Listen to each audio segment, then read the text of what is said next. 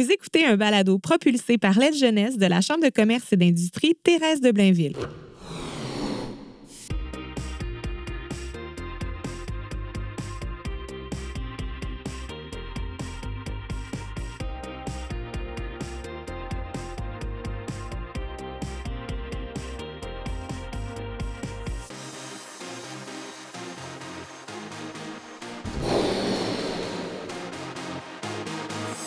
Je m'appelle Véronique Bergeron. Je suis une curieuse de nature. Dernièrement, ce qui me rend curieuse, c'est l'entrepreneuriat et le monde des affaires. Avec l'aile jeunesse de la CCITB, j'ai la chance de rencontrer des entrepreneurs et des gens d'affaires qui ont des parcours à couper le souffle. Le balado Gonflé à bloc, c'est une façon de partager avec vous ces histoires pour que vous soyez gonflé à bloc de motivation et peut-être que vous fassiez le grand saut vers l'entrepreneuriat ou vous inspirez pour votre parcours d'affaires. Allô Valérie. Salut. Comment ça va? Ça va bien, toi? Ça va super bien, merci. Je te passe ça en force. Je te pose une question en trois temps, puis tu me dis ce qui te ressemble le plus. OK. Est-ce que tu considères que tu es une repreneuse d'entreprise? Est-ce que tu considères que tu es une fille de famille ou est-ce que tu considères que tu vas révolutionner le monde de la laitue? Wow. Euh, je dirais, euh, j'aimerais ça révolutionner euh, le monde des légumes. Des légumes. Ouais, ouais, je- ça serait ça mon but. J'aimerais vraiment rapprocher les gens de l'agriculture. Mhm. Je pense qu'on est beaucoup déconnectés sur la manière qu'on fait pousser les légumes. Ouais. Euh, ça les pousse gens- pas à l'épicerie, hein, il paraît? Non, c'est ça. Ouais. Ça vient d'où? Comment ça marche, cette, petite bibite-là? Euh, puis surtout, au niveau marketing, euh, on a tellement des beaux produits québécois. Moi, j'aimerais ça révolutionner un peu ce qu'on fait ici, diversifier l'offre. Enlever Donc, les euh, frontières, là. ouais, ouais. Ben déjà, je pense que ça, ça va bien tes affaires. Tu vas pouvoir nous raconter ça. Mais Ouais. je te présente tout de suite. Donc, Valérie Thérault.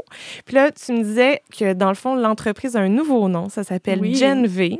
Exact. Puis comment tu te présentes? Dans le fond, c'est quoi ton rôle dans l'entreprise? Ouais. Euh, moi, je suis directrice marketing, puis je m'occupe également des ventes. Euh, puis, dans le fond, Gen V, c'est pour Génération V. C'est une génération qui veut manger selon ses valeurs, on respecte les gens et l'environnement. Wow! Ouais. Ah, cool! J'ai hâte que tu m'expliques aussi le processus derrière ce changement-là. Parce que dans le fond, euh, Valérie, toi, tu as repris une entreprise qui, était l'entreprise familiale. Mais avant que tu me parles de ça, j'aimerais ça savoir, toi, ton profil quand tu étais plus jeune, est-ce que tu te destinais à, à- à l'entrepreneuriat? Est-ce que tu as grandi là-dedans puis c'était comme une, Ouais. c'est une Ouais. évidence pour toi ou non? Ben, je peux pas dire que je suis la personne qui avait un stand de limonade. euh, je me rappelle au secondaire, il y a une fille qui vendait des choux, là, ça fait partie... euh, Des choux? Ça petit les choux pour les cheveux. Ok, oui, oui. ouais, euh, Je pas le légume. Non, non. non, une compétitrice. non, non. euh, tu sais, quelqu'un qui, je sais pas, qui vendait des choses. Moi, jamais. Je sais pas, j'y regardais. J'étais comme thumbs up. Bravo. Pas vraiment. Je viens d'une famille d'entrepreneurs. Mon oncle, il était, mon grand-père, mon père aussi. Fait que j'ai toujours Grandi là-dedans. grandi là-dedans. Euh, mais je te dirais que repreneur, ben faut, faut comprendre la distinction aussi, c'est que on reprend une entreprise, elle est déjà bâtie, Mhm. euh, il y a déjà des, des employés en place, Mhm. ça marche, il y a un chiffre d'affaires qui rentre, il y a une structure. Ouais. Pour moi, c'est vraiment intéressant comme porte d'entrée dans le monde de l'entrepreneuriat parce que Ça donne En- moins le vertige. ben, c'est qu'on on n'entreprend pas, Ouais. on reprend. Ouais. Donc, on peut restructurer, on peut améliorer, on peut optimiser, mais il y a déjà quelque chose en Une place. c'est tellement intéressant ça parce que j'ai tellement... Tu sais, c'est- le métier d'entrepreneur, c'est comme glorifié, mon Dieu. Tout, tout le monde veut être entrepreneur. Tout le monde, un année, comme moi, je veux être entrepreneur. Puis c'est compliqué, là. C'est- Quand tu pars, il faut que tu aies une start-up, du financement, il faut que tu trouves des clients. tu te bats. C'est beaucoup, beaucoup d'étapes que nous, on n'a pas eu à faire. Ouais, trouves-tu que tu as eu le meilleur des mondes? Tu sais, Moi, tu oui. peux être entrepreneur, dans Oui. le fond, mais dans, dans, un, dans un contexte Texte. où il y a déjà des bases solides. filet. Exact. Oui, oui, c'est ça, un genre de Exact, filet de puis sécurité. Je mets beaucoup de l'avant. Il y a tellement de de- d'entreprises au Québec qui n'ont pas de repreneurs. C'est Mhm, même mhm. problématique euh, Ouais. avec la population vieillissante. Ouais. Donc, moi, quelqu'un qui dit je vais être entrepreneur, j'attends juste d'avoir l'eureka, de trouver la bonne Oui, idée. oui. Je me dis tout le temps, mais pourquoi reprendre une entreprise? Puis comme, c'est merveilleux, t'as t'as pas à faire tout le, ce démarchage-là au début, puis trouver l'idée de génie aussi, c'est pas, pas c'était évident. pas nécessairement Steve Jobs. Fait que Ouais. pourquoi pas prendre une entreprise qui est... Qui existe, puis mets-la à, ta exact. main. Ouais. OK, fait que tu, tu vends pas de limonade. Non. Ça, on a compris ça. Tu viens d'une famille entrepreneur, OK. Ouais. Est-ce que tu as déjà, tu sais, tes envies de petite fille de devenir euh, ballerine ou euh, Mm. astronaute? Ou, c'est quoi tes visées professionnelles à- quand tu es plus jeune? Ben, je te dirais au primaire, je voulais être actrice. C'est euh, C'est vraiment un flop. Un exact. Non, pas astronaute. Je savais déjà mes, mes capacités. J'étais comme, c'est pas pour moi. limites. exact. Euh, non, je te dirais actrice. Au secondaire, ça, j'ai trouvé ça plus difficile parce que j'allais dans l'école privée, puis c'est comme tellement axé sur l'hyper-performance. Puis, euh, Ouais. tu sais, la, la journée carrière, c'était des avocats, des médecins, c'était c'était tellement... euh, ça donnait le vertige. tu sais. C'est- Ouais. Est-ce que c'est un métier que que je moi, à je veux hauteur? Exact. Puis moi, je peux pas dire que je suis la personne qui avait les meilleures notes. Puis Ouais. Ben, parce je- qu'il y, a- il y a quand même toutes les clientèles, même dans cette, cli- tu sais, dans Ouais. cette, euh, dans cette bulle-là, un petit Ouais. peu euh, de, l'élite. c'est ça, mais dans cette bulle-là de la crème de la crème, Ouais. moi, mes amis voulaient être ingénieurs, médecins. Puis moi, je, je dis Ça ça à la blague souvent, mais mon hémisphère euh, gauche, il est mort. Analytique, science, mathématiques, rationnel, c'est comme... C'est existe pas pour pas. moi. Oui. Je, me, je, me, je me retrouvais pas dans ces métiers-là.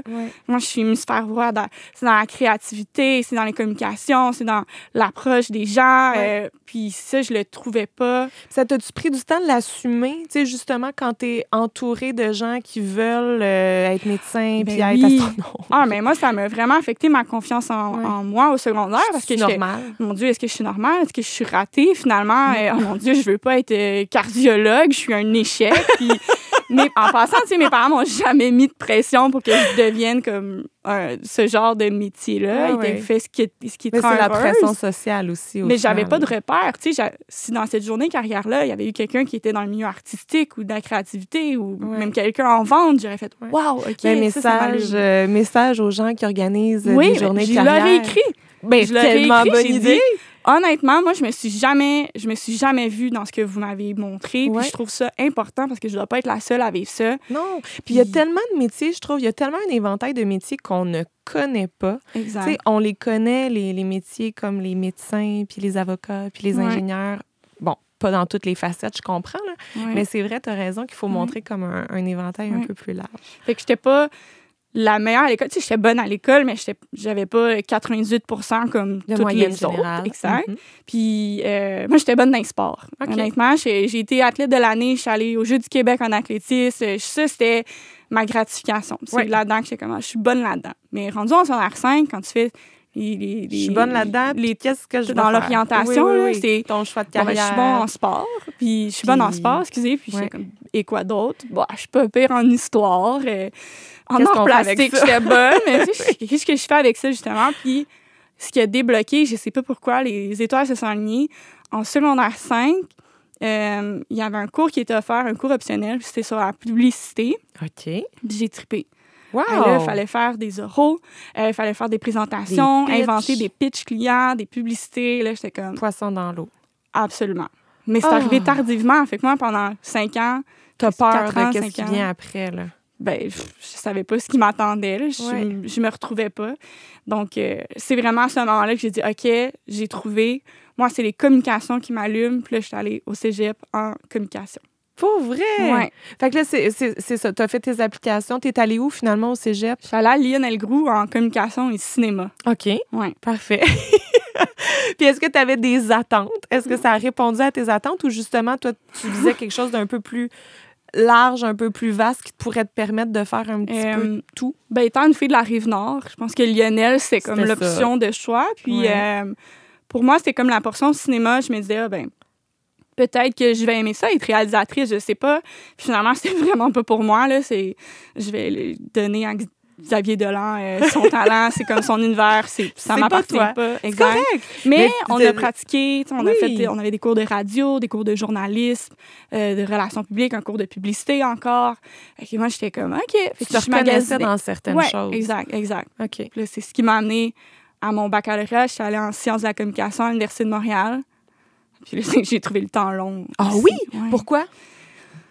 C'était trop théorique? Ouais, moi, je suis une fille pratique. là. Mhm. La théorie des sciences de la communication, comment les gens se parlent entre eux, bouf, Bof. ça m'interpelle pas. Mais, Mais, au quotidien, comment ça marche? Exact. Fait que j'ai fait les jeux de la communication, Oui. qui est euh, extra euh, tous les cours. Puis, Mais explique-nous, c'est quoi, dans le fond? Ouais, c'est un rassemblement d'universités. exact. On est, à l'époque, on était huit universités qui se rassemblaient pendant trois jours, puis c'est une compétition.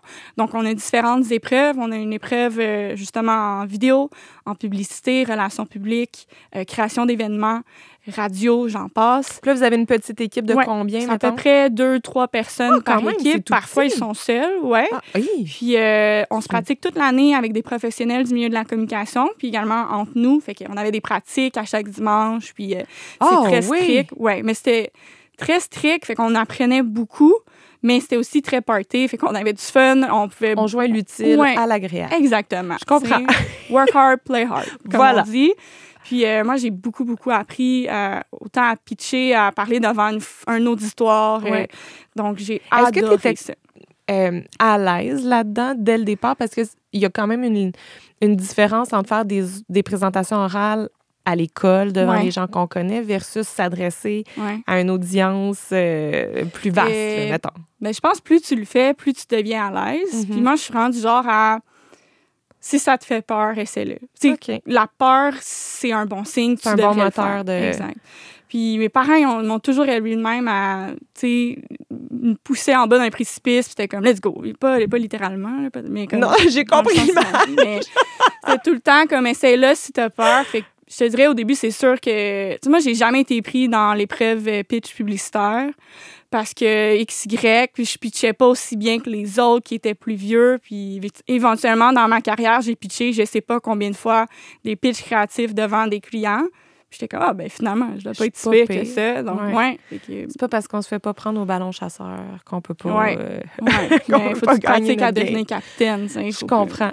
Je Ouais, comprends. Fait que là, tu mettais des petits, euh, des petits outils dans ton baluchon. Fait que Ouais. tu t'es emmerdé un petit peu pendant ton bac. Ben, dans la portion, ouais, dans la portion cours théorique, absolument. Mais ça, les Olympiades, ça t'a vraiment allumé. jeu de la com, le- la portion pratique, j'ai adoré.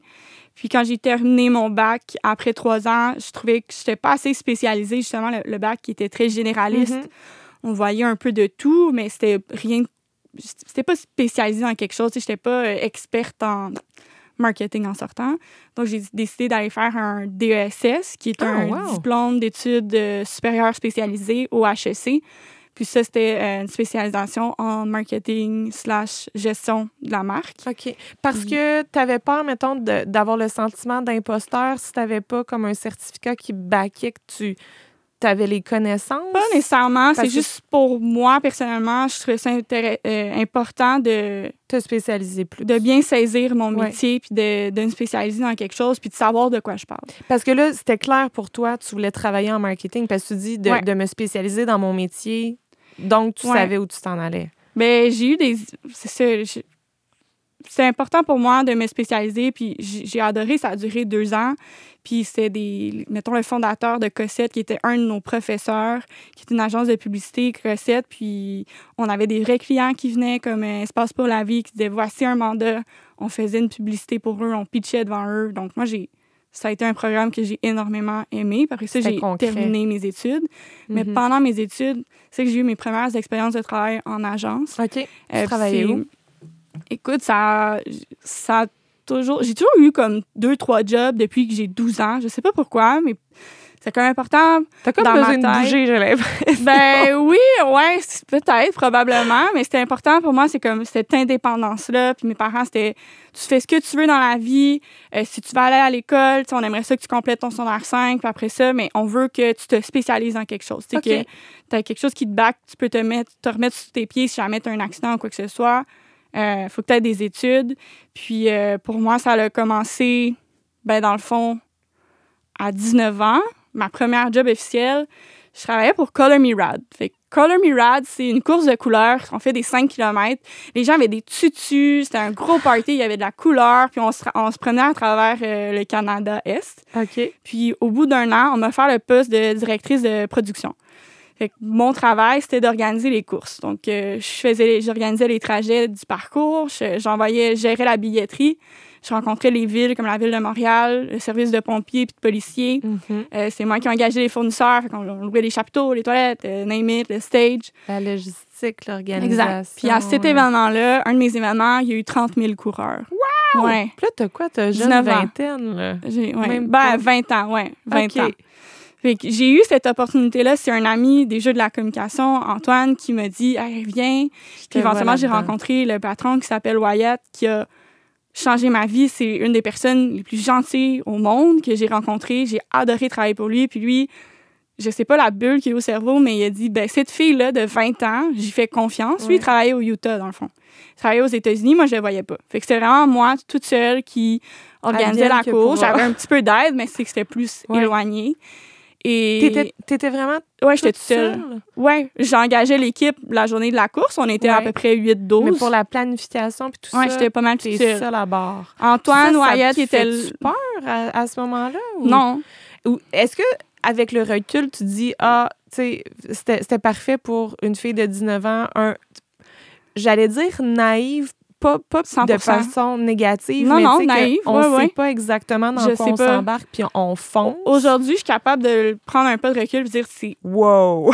comme, comme j'ai à mon âge, maintenant j'ai 29 ans, je je sais pas si j'aurais dit oui, Oui, à c'est l'époque. Parce que tu es consciente maintenant de peut-être les embûches que tu aurais pu rencontrer, Ben, le défi c'est non, ça- là, tu sais, 30 000 personnes qu'il aurait pu avoir des blessés, il aurait pu avoir, je sais pas, un feu, euh, je sais pas, une Ouais. manifestation, euh, tu sais, tout dans les scénarios catastrophes. Mais on Ouais. dirait que moi, à l'époque, Tu les j'ai, voyais pas. ça. ben, je me disais, si ça l'arrive, on verra rendu là. Fait que OK. ça m'a pas stressée. Puis je pense que je suis quelqu'un de même, je, je vais me- lancer dans le vide, On comme je disais. Dans... le pont Ouais, rendu, euh, Exact. rendu là. Ouais. OK. Fait Mais que- quelle belle expérience. Fait que là, ça te gonfle de confiance en toi. Puis, tu sais, Ouais. pas, pas ça t'enfle la tête, c'est pas ça que je dis, mais ça te gonfle de confiance de dire OK, je, je suis capable de mener des gros projets à terme. exact. Fait que j'ai fait ça pendant, je pense, 3-4 ans. Euh, on s'est promené dans tout le Canada. Est. J'étais allée à Calgary, Toronto, euh, Drummondville, euh, name it, euh, Québec, Montréal. Wow! Puis j'organisais ces courses-là. Puis j'engageais souvent mes amis. Puis où j'ai déjà engagé mon frère. Puis il travaillait pour moi. Puis moi, j'ai adoré. Puis j'ai fait ça pendant mes études. Puis les courses, c'était souvent l'été. Fait que c'était bien parfait. Ouais. Puis après ça, ben, j'ai rencontré une autre personne qui travaillait dans, en agence expérientielle, donc tout ce qui est événementiel. Puis c'est là que j'ai commencé ma carrière. J'ai travaillé dans le fond à peu près quatre ans, euh, non, excuse-moi, six ans en, en événementiel. Mhm. Tout ça, on a organisé euh, le Lily White Tour, qui est un événement de yoga. On a fait euh, sauter des motoneiges sur la rue Union à Montréal euh, pour. euh, Montréal- je me rappelle plus, c'était la 365e de Montréal. Je me Ok, trompe, ouais, me trompe peut-être dans l'anniversaire. Puis, euh, on a fait ces deux Montréal, euh, plein, plein, plein d'événements. Fait que des de gros grande événements. ampleur. Ouais, c'est ça, c'est des événements majeurs. Ouais. J'étais souvent euh, chargée de projet, chargée de compte. Puis j'ai vraiment aimé ça parce que ça bougeait, on était sur le terrain. Puis parce que j'ai l'impression que c'est des expériences aussi qui sont variées. Tu sais, c'est pas... Ouais. euh, tous les projets sont pas pareils. Là. Tu fais pas tout le temps Exact. sauter des motoneiges Ouais. sur Union. non, mais j'aime C'est le. varié, là. Quelqu'un de très créatif. Puis j'aimais le concept de on part de zéro puis on se bâtit de quoi. Puis qu'est-ce qu'on fait? Puis qu'est-ce que. ah, Puis moi, ce qui me faisait triper, c'était les concepts. Fait que j'étais la fille créative. Fait que là, un client arrivait puis me disait Bon, ben, j'aimerais ça faire un événement. Voici un peu l'idée que j'ai. Parfait, je te fais ça. Là, on commence, on va avoir un robot ici. On va. Les cocktails vont arriver à telle heure. Puis ça va être à telle place. Puis moi, j'aimais ça pitcher l'idée. Comme on s'en va dans quel univers créatif. Puis moi, ça me parlait tellement. Ouais. Puis j'adore faire ça. J'adore partir de rien puis bâtir puis dire Rendre possible voici- un peu l'impossible. je là. pense la avec un pas de recul, j'ai une j'ai un j'ai une vision Ouais. que d'autres n'ont pas. Puis je pense que ça, ça a été ce qui m'a mené où que je suis aujourd'hui. là. Puis ça m'aide encore. C'est un peu être le mouton noir. OK. Comme tu peux le voir. Ça m'amène à une question euh, un petit peu spéciale. Ouais. Je vais aller chercher un accessoire, je te reviens. OK. Voilà. Donc, je te pose une question Ouais. gonflée à bloc, donc avec de l'hélium. Et si ça te tente, tu me réponds gonflé à bloc. Fait que là, tu es en train de nous parler que tu as plein de bonnes idées, tu aimes ça faire des pitchs. Tu le défasses? Ben oui. OK, OK. Si ça te tente de participer. OK, je réponds. OK, je viens de comprendre. Parfait. OK, fait que je te pose ma question. Raconte-nous une fausse bonne idée que tu as eue pour un événement. On dirait que ça t'a ramené en arrière. J'en ai bien. Euh, C'était pas tant mon idée, mais un robot qui se promenait dans une foule euh, qui marchait pas vraiment. là. À l'époque, c'était comme un iPad, puis il y a quelqu'un caché dans un garde-robe qui parlait aux gens, mais le robot, il buguait tout le temps. C'est super malaisant. C'était pas une bonne idée. C'était vraiment un flop. Ça marchait pas. Non. Ah ben, il y en a des fois Oh. des flops. Ben Pouette, oui, pouette, absolument. Ouais. Puis il y en a d'autres? Ouais, ben là, plein. euh, j'ai déjà. C'est niaiseux, mais j'ai oublié de classer les noms. euh. Fait que Pour quand remettre, on, on mettons, reprenait les cocardes. Ils étaient classés, mais comme la division, moi, j'avais divisé l'alphabet en deux. Il fallait faire trois ou quatre divisions pour que ça aille Ouais, plus vite. Fait que ouais. Finalement, le line-up était super long. Mais Ah. c'est anecdotique, ça n'a pas changé ma carrière. là, mais à l'époque, j'avais des sueurs Ah, j'aurais dû faire euh, autrement. Ah, il y a eu plein de flops. Il y a Colony Rad, on avait du gel aussi, puis il y avait tellement de hum, colorants. Il y a déjà un de nos amis qui était rempli de. Il était plus capable d'enlever le verre de sur sa peau parce Non. que, ouais, il était collé. Fait que. il était le gel, c'était pour l'enlever. Euh, c'est comme un gel euh, avec euh, du colorant. Là. Ok, Puis en ok. ça, c'est le- c'est les coureurs, coureurs qui Ok. sont habillés de blanc, puis là, ça les colore. Mais lui, il était comme un peu tombé comme Obélix dans, dans la potion. oui, dans la potion. Et il était. Il est devenu une grenouille. Oui. Ouais, ça, c'est Ok. arrivé.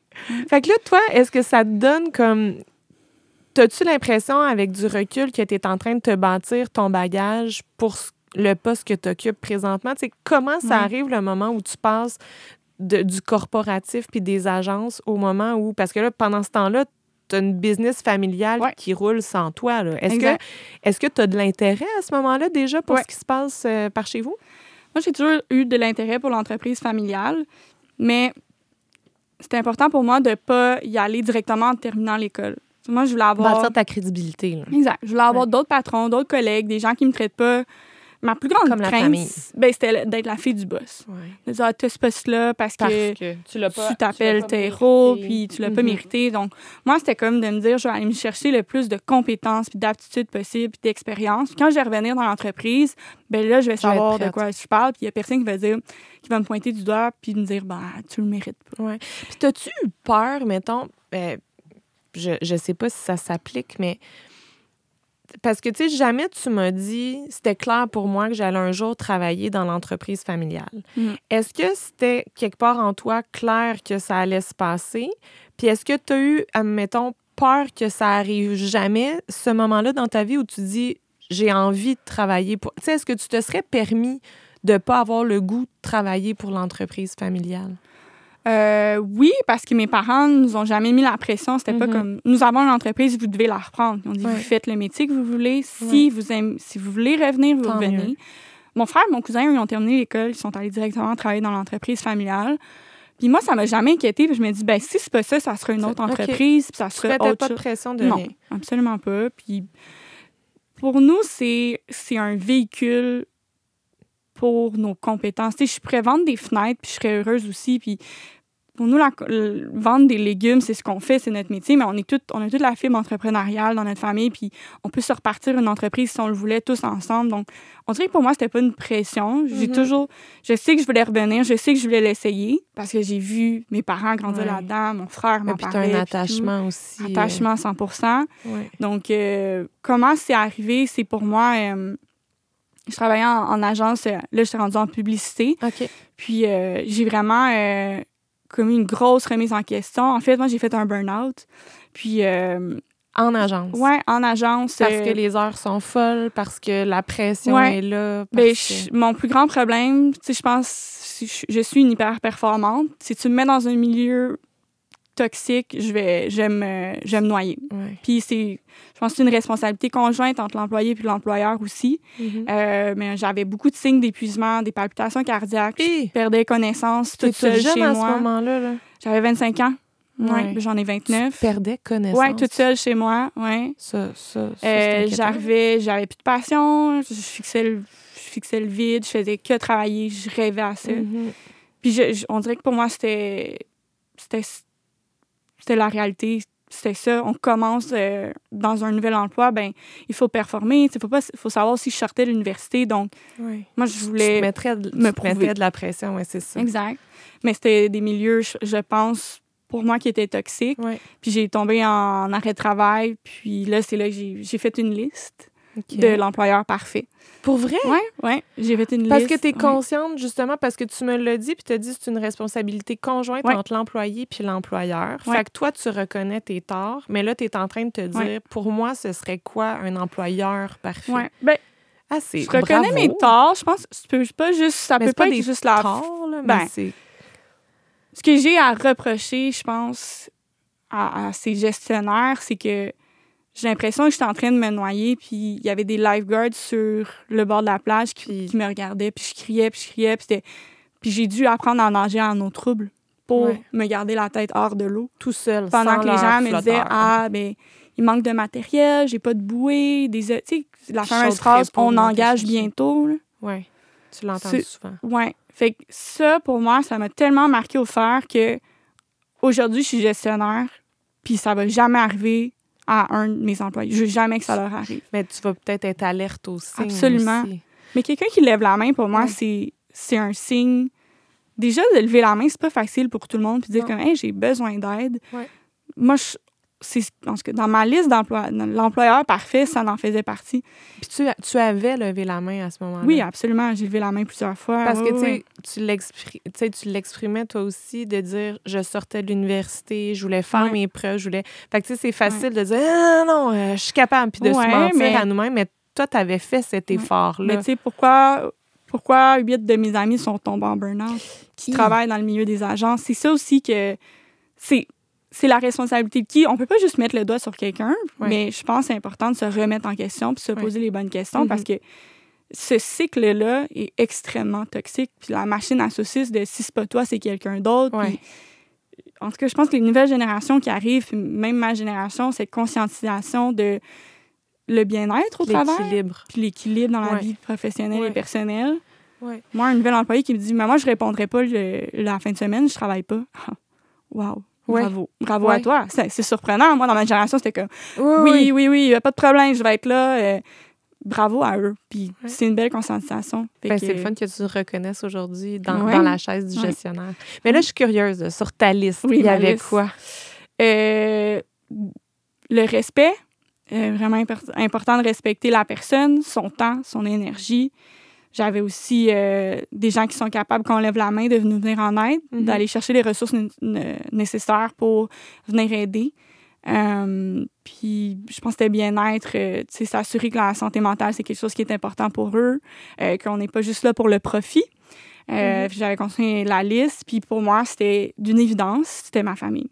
C'est l'entreprise familiale. Oh, Ouais. ça, c'est beau. J'ai dit à mes parents, euh, je, je m'en viens. Je suis prête. Ils là. savaient qu'un jour j'allais venir. Ils savaient pas quand. Ils savaient que je voulais faire mes expériences, aller ailleurs. Fait que quand j'aurais dit je m'en viens, ils m'ont accueilli. Puis j'étais un, un oiseau cassé. C'était pas facile au début. J'étais encore dans mes vieilles tendances. Je me rappelle la première journée, euh, j'étais arrivée, puis OK, là, sont où les, les dossiers? Puis j'étais en mode urgence. J'étais encore en mode euh, Wow. on va mourir. Euh, Un gun s'attend, puis ma, ma, des, ma VP principale, qui est ma mère à l'époque, m'a juste dit là, là, il n'y en a pas d'urgence. Ouais. Tu vas juste ouvrir ton ordinateur, tu le fermes à 5 heures, il n'y a pas de dossier urgent ici. Puis on dirait que, puis je me rappelle, j'allais me cacher dans l'entrepôt, j'allais pleurer tellement c'était comme, c'était difficile pour moi de de m'éloigner de cette Mhm. hyper performance-là, puis du milieu toxique dans lequel j'ai grandi après mes années Ouais. d'université, de revenir dans un climat de travail qui est sain, j'ai capoté. Parce que, est-ce que tu considères que c'était ta première. Parce que je, je, je me reporte à ce que tu nous as dit, là. Tu as organisé des courses pendant quatre ans Ouais. solo, tu sais, des courses de 30 000 coureurs. Après ça, tu organisais des événements où il y a quand même un stress de Oh, bien ouais, servir le client, que tous les participants à l'événement se sentent bien, que ça roule comme sur des roulettes, qu'il n'y ait pas un robot qui marche pas. Après ça, l'agence, est-ce que tu considères que de tous ces emplois-là, celui que tu occupais dans ton entreprise familiale, c'était le premier qui était un emploi, je vais dire, sain? J'en ai eu d'autres sains, je dirais, mais c'est le premier où j'avais des gestionnaires présents, à l'écoute. oui. Oui, parce que c'est ça. Il y, a, il y a la présence physique, Ouais. mais il y a la, tu sais, être, être Ouais, vraiment à l'écoute puis connecté sur ce Exact. qui se passe au niveau exact. humain. Puis ça, ça, ça a été tellement révélateur pour moi. Puis je me suis adaptée à cette entreprise-là. Puis même aujourd'hui, on engage des gens qui viennent du milieu des agences, puis on les voit dans, le, dans cette panique-là, cette urgence. Puis ouais. Eh, c'est une, on est une PME, moyenne entreprise, puis il y a, il y a des projets à faire. là. On se tourne Ouais. pas les pouces, et on a plein de choses. Le rythme, il peut être très vite aussi, mais. C'est pas cette mentalité-là de comme on va perdre un client du jour au lendemain. Et Puis, tu sais, juste ton nom, puis tu sais, j'ai hâte que tu nous en parles aussi, mais Gen V, puis tu Ouais. nous l'as dit d'entrée de jeu, c'est la génération qui veut, tu sais, qui mange avec des bonnes valeurs. exact. fait que je pense que vous pouvez pas prôner de, des bonnes valeurs de choix, de, Ouais. de ce qu'on ce qu'on ingère, puis comment qu'on se nourrit, puis comment qu'on on carbure, Ouais, si vous prônez pas des valeurs humaines exact. au, au sein de votre entreprise. c'est un peu ça que. Quand moi, je suis arrivée dans l'entreprise, c'est. Le burn-out, ça m'a affecté moi, mais ça a affecté ma famille Oui. aussi. Fait que quand je suis arrivée, j'ai dit, tu sais, ce que je t'ai dit plutôt, de je veux jamais que ça arrive à quelqu'un d'autre. Moi, je me suis dit, on change la stratégie de l'entreprise. Puis j'ai dit, on devient une entreprise progressiste. J'ai convaincu la direction de devenir, d'avoir la certification B Corp. Le B Corp, c'est pas devenir les meilleurs au monde, c'est de devenir les meilleurs pour le monde de prendre soin de l'humain, de l'environnement, de plein d'autres sphères. Puis ça, c'est une certification qui est extrêmement difficile à obtenir, puis euh, qui est sous différents euh, piliers comme la gouvernance, Tout les communautés. évalué. Exact. Et euh, ça, ça me parle. De savoir que c'est pas, on, on travaille pas pour le profit nécessairement. Oui, Vous voulez faire la ultimement, différence. mais on veut faire une différence. Est-ce que la manière que, que je chauffe mes, chairs, euh, mes serres, excusez-moi, euh, c'est des- avec des énergies vertes? Est-ce que j'ai un programme euh, pour euh, assurance employée qui est intéressant? Comment je traite les humains au travail? Ouais. Etc. Fait que tout le monde a embarqué. Puis on parlait de valeurs. Moi, mes valeurs ont été vraiment euh, c'était Ébranlé. é- ébranlé dans cette, période-là. J'ai dit, bon, on va faire, on va créer du beau sur du moins beau. Fait qu'on est devenu cette entreprise progressiste-là. On en va de- d'obtenir la certification B Corp. Puis en plus de ça, je suis arrivée avec l'idée de, on change la marque. Mais là, attends, quand tu arrives dans Ouais. l'entreprise familiale, tu me dis tes parents sont au courant, ils sentent qu'à un moment donné, ça va être ton heure, Ouais. puis tu vas arriver. Est-ce que tu arrives puis ton poste existe ou tu bâtis quelque chose qui te ressemble Euh, de toutes pièces? Il y avait un, en fait, euh, il y avait un poste de coordonnateur marketing. C'était mon cousin qui était à ce poste-là. Puis lui, il voulait aller essayer la production. OK. Fait que ça a comme. Ça a juste bien adhéré. Ouais, mais on a toujours su que j'allais revenir. Fait que mon cousin savait aussi que j'allais revenir Tu éventuellement. allais prendre cette place-là. Ouais, mais mon cousin, il, est bon dans tout, là, c'est pas compliqué. Fait que lui, tu le mets n'importe, où, où, c'est un poisson dans l'eau. Fait que moi, j'étais allée euh, marketing, puis j'ai bâti le département marketing. Il n'y en avait pas vraiment. Euh, nos, nos légumes, dans le fond, se sont toujours vendus sans grands efforts publicitaires. Mhm. Fait que pour moi, euh, quand je suis arrivée, j'ai vraiment euh, tout bâti cette structure-là. Puis euh, les gens n'étaient pas surpris que je sois là, mais c'est sûr que mon frère, mon cousin, ça a été un ajustement. Euh, eux qui étaient là depuis qu'ils avaient 21 ans, donc 5 ans, 5-6 ans plus tard, euh, Ouais. la, la- la petite euh, s'en venait. Ben, l'ajout, euh, Ouais. à Ouais. l'équipe. Fait que là, tu arrives, tu bâtis, Mhm. euh, tu bâtis ton département, puis là, c'est ça, tu t'en allais nous dire, on a changé On change le nom d'entreprise. Parce que là, laitue Mirabelle, ça existe depuis combien de temps au moment où toi, t'intègres l'entreprise? Euh, 34 ans.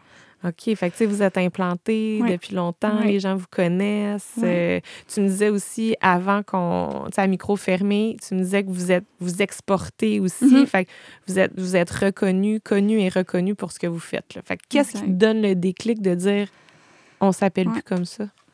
Euh, moi, mon problème, c'est que quand j'expliquais, par exemple, à quelqu'un c'est quoi laitue Mirabelle, il savait pas, mais quand je disais c'est la laitue Boston qui vient dans un- une barquette en plastique, ah oui, je sais, je la jette à l'épicerie.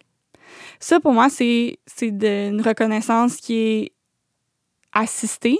Mhm. Donc, on reconnaît pas la marque, on, On la reconnaît à cause de l'emballage, ouais, quelque ouais. chose, fait que Ouais. assisté. Ça a une petite béquille. Une reconnaissance spontanée, ça serait tout de suite, je dis, ben oui, Mirabelle, t'as pas besoin d'aide. C'est comme quand je te demande, nomme-moi une euh, boîte de céréales avec un capitaine dessus. Gift and Crunch! Captain Crunch. c'est parfait. Mais tu sais, je t'ai donné un petit indice, Ouais. tandis que je te dis juste, nomme-moi une boîte de céréales. C'est pas la première que je t'aurais nommée, mettons. exact. Mais t'aurais dit, je sais pas, Kellogg. Ouais. Ah, ben Kellogg, en fait, leur job, parce que c'est ton top of mind quand tu réponds à c'est qui, c'est quoi les la marque. OK, OK. Puis dans l'industrie, ben, du moins dans la section des fruits et légumes en épicerie, j'ai l'impression que c'est une section qui est moins touchée par le marketing, que les Mhm. marques sont moins importantes parce que ce qui prime dans cette section-là, c'est la fraîcheur Ouais. puis le prix.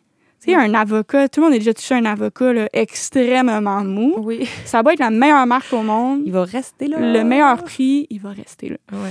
Mais moi, ce que ça revient à ta première question du début, c'est comment tu peux révolutionner. L'industrie. Ouais. C'est de disrupt un peu puis de dire, ben moi, je- mon pari, c'est que les gens vont acheter notre marque. Mhm. oui, notre laitier est toujours fraîche, le prix est bon, mais je veux que la marque, dans les, les choix, les décisions d'achat, prenne du galon puis Ouais. puisse augmenter.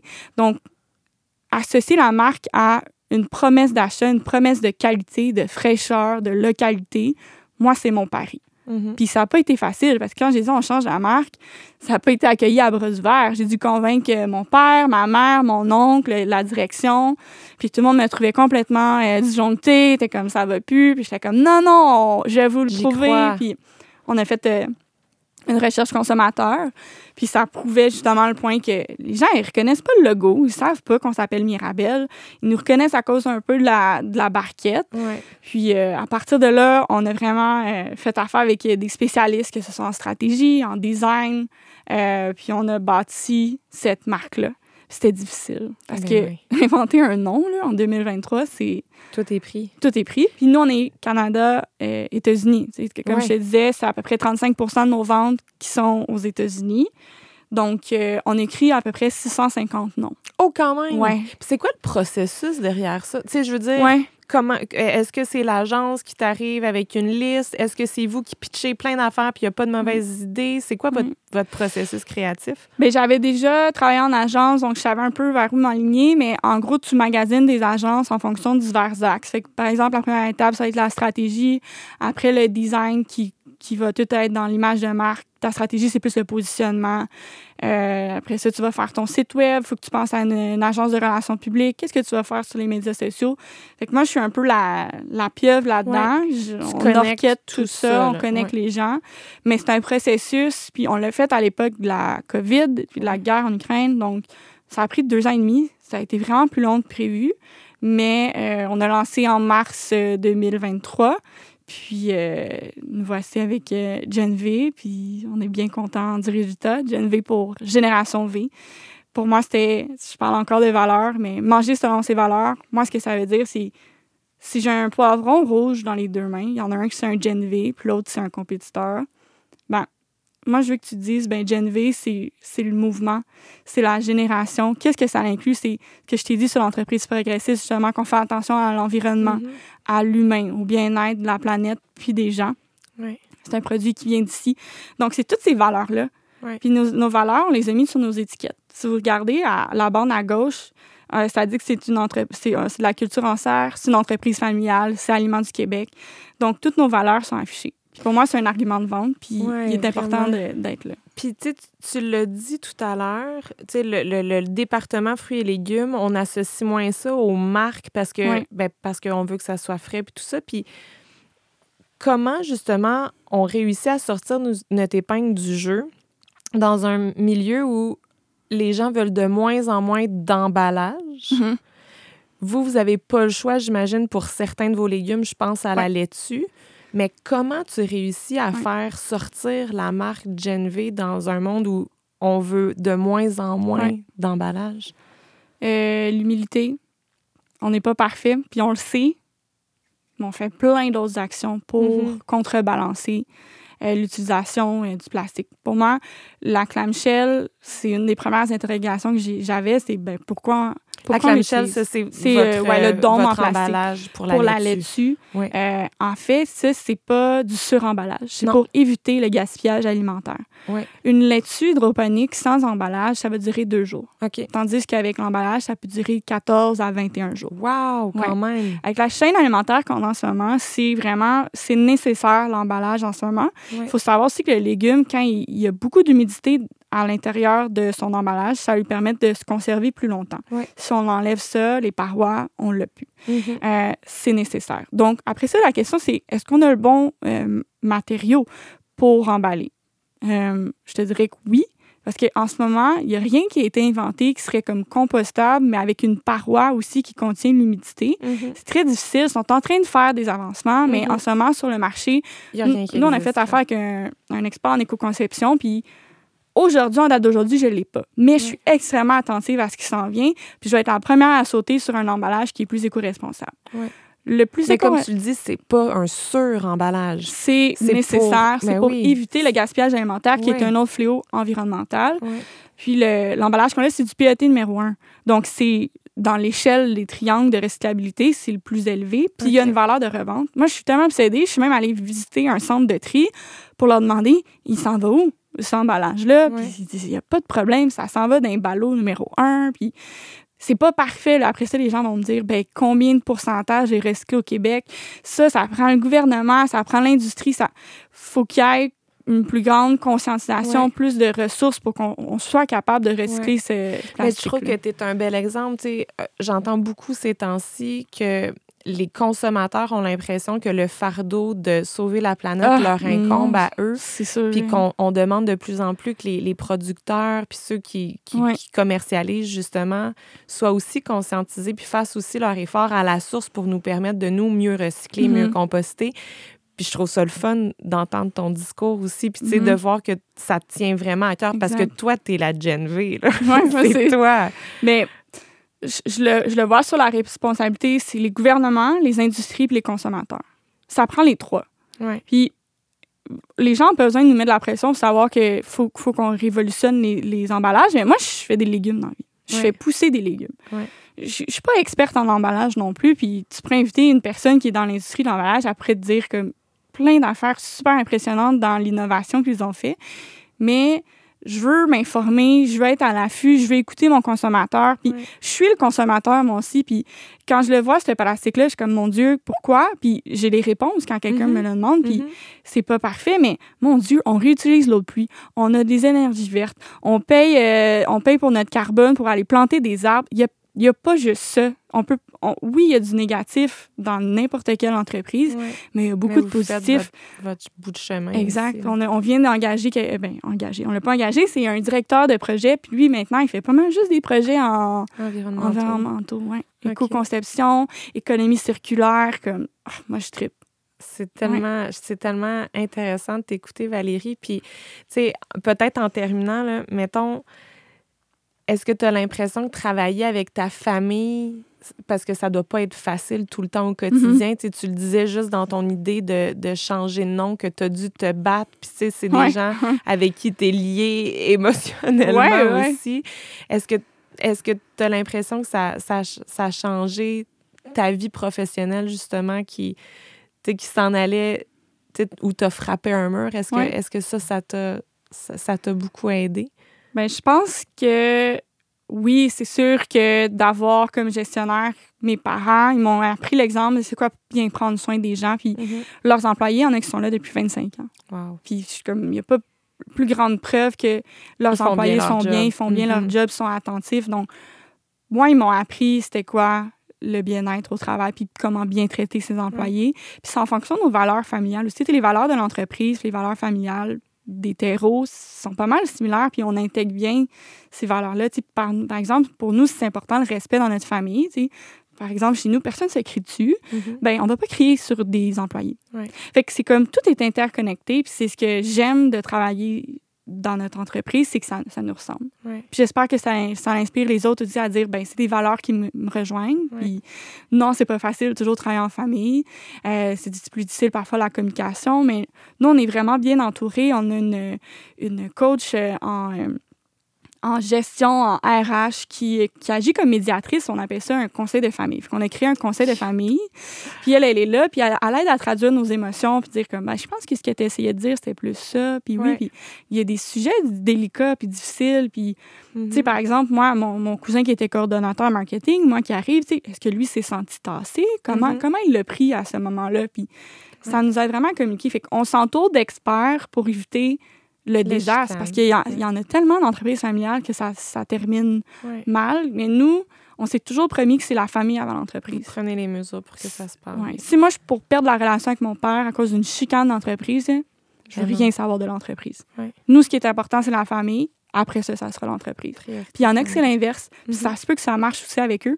Nous, c'est vraiment famille. les choix que vous avez faits. Exact. Mais je trouve ça beau. En tout cas, est-ce que tes parents sont, sont encore Oui. bien impliqués dans Oui, l'entreprise? oui, oui. Ouais. Mais je trouve ça beau que justement, ils aient écouté ton idée, vos idées de la génération qui, qui les suit, dans le fond. Absolument. Oui.